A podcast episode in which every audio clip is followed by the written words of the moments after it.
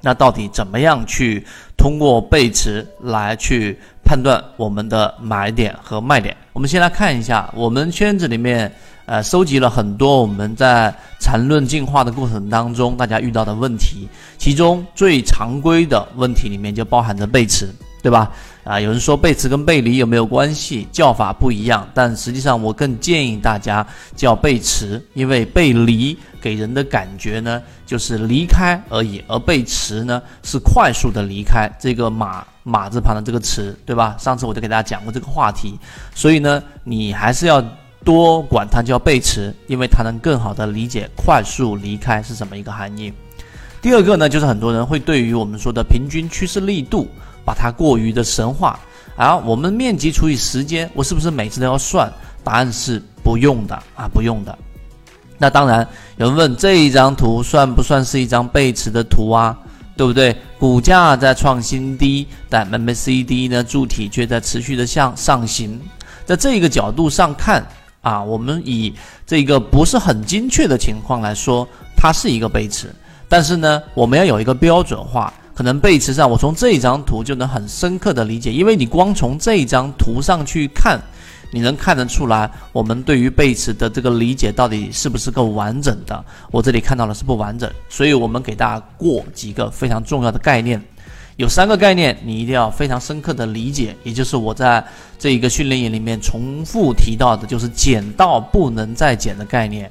就是有些概念你可以忽略掉，例如说我们说的这一种序列，对吧？例如说很多数学上的这种关键词啊，它这个缠论里面提到，会让我们云里雾里，在交易过程当中无法落地。但有三个概念你必须要知道，第一个就什么是背驰。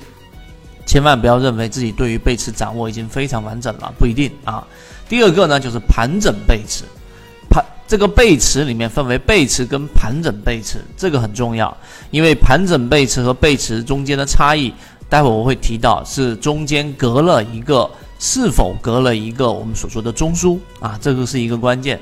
第三个就在力度的判断上和运用。啊，那背驰肯定是有强度的差异的，有些的背驰力度很强，因此它的反弹力度就很强啊，这个是高概率事件。而它的背驰力度很弱，量能衰竭的过程当中的这个呃，用物理的关键词叫动量，对吧？它背驰过程当中产生的动量也很弱，那么因此它反弹的力度。啊，除非小概率的上市公司的利好消息以外，大部分情况之下，它的反弹也是会弱的。所以这三个概念是减到不能再减的一个概念。我们先来看什么是背驰啊，这个定义非常清晰。背驰大家注意看，所谓的背驰呢，就是这一张图啊，就是我们以线段也好，以笔也好，这个 A 线段和 B 线段，我们直接就以长度。啊，和力度两个角度来判断它到底是不是背驰。因此，你学会画笔之后，当一个标的，对吧，出现这样的 A 这一笔，然后呢，再往下调整一波，再往 B 啊这一笔，当 B 这一笔比 A 的这一笔，你就用肉眼去识别它的长度已经明显的出现了比 A 的要小，这种情况之下，就已经是形成了一个叫顶背驰了。明白了吗？那么这个顶背驰，如果我们说，你看这一个下调，大家可以用知识上的拓展。我上一次给大家讲的顶底分型，如果它这个调整直接调整到了这一前面这一这一笔的百分之五十以下，甚至直接击穿这个低点，那毫无疑问，这一波反弹就是我们所说的这一个卖点的一个关键了。明白了吗？第二类型卖点就是一个非常重要的一个卖点了。所以 B 段小于 A 段，它就是背驰；而如果是 B 段直接是比 A 段更长的，那你就记住，那这种就肯定不是背驰。明白这个意思吗？所以我们在呃交易过程当中，很多高控盘的长庄股啊，你会发现用这样的规律，只要你把前面我所讲的笔和中枢画好，你会很明显的发现。发现什么呢？发现很多标的上涨过程当中，从来都没有出现我们所说的这样的一个背驰，那么你就要安心的持股，即使它后面出现了调整，而这个调整形成一个这一个回调之后，C 这一段，对吧？我们给大家画一画，形成一个 C 的这一段，结果还是要比这一个 B 段，甚至比 A 段更长。那么这种阶段它就是调整。如果你作为中线持股，或者说你想把一个中长线的长庄股给拿得更多的一个利润，百分之六十中间的百分之六十的百分之七十能拿到余生这一段，那这个背驰的理解就尤其关键了。这个就是背驰。第二个，我们来看什么是盘整背驰，对吧？所谓的盘整背驰呢，它中间一定是有一个我们所说的中枢的。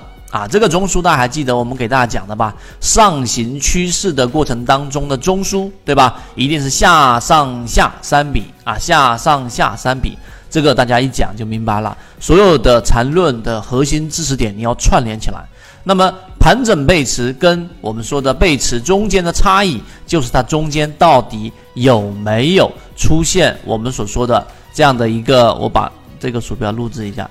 有没有出现一个我们所说的这个中枢？它一旦出现了我们所说的这个中枢，它就是我们所说的盘整背驰。如果没有这个中枢，那么它就是一个我们所说的这样的一个简单的背驰。那么背驰段呢，最关键的还是这个离开的这一段，就是我们所说的这个 D 这一段，如果比 A 这一段要小。那么它就是一个背驰，顶背驰。那么相反的，你反向理解，那么呃，这一个一个 A 段，对吧？形成中枢之后，再往这个 D 段，那么如果是向下的趋势的，同样啊，一样是 D 小于 A 的过程当中，它同样会形成背驰。